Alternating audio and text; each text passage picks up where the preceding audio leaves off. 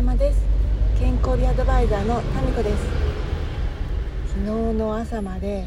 すごい湿気で洗濯物がなかなかパリッとしないで悩ましかったけれど午後になってから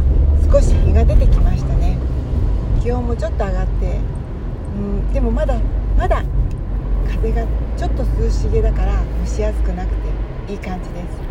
今日は私も腰の調子が悪くなくこの午後からさらに明るい気持ちで過ごせそうです。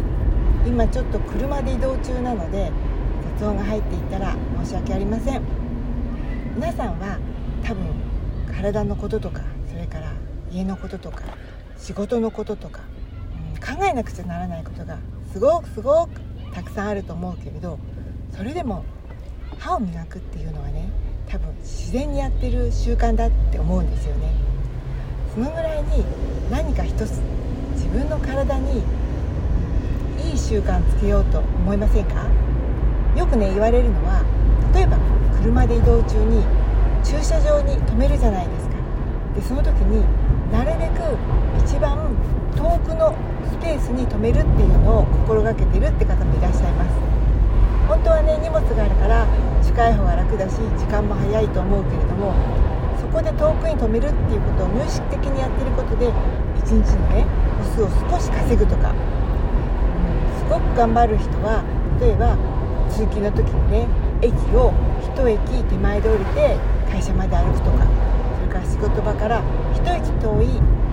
駅まで歩いてそこから乗って帰るとか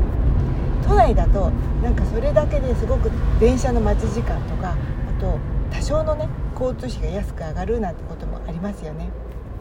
あとはドライヤーをかけてる時にねこのつま先立ちになったりとかかかとを下ろしたりとか、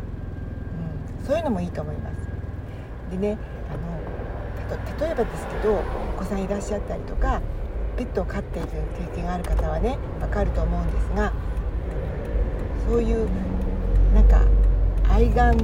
動物とか子供に向かっては少しこう笑顔になるじゃないですか。それってね口角を上げたり顔の表情を緩めたりするからすごくいいんです。なのでね大人だけの生活になっちゃったりとか一人っきりの生活になっちゃった方は昔はね自然にできていたけど今はできてないっていうこともあるから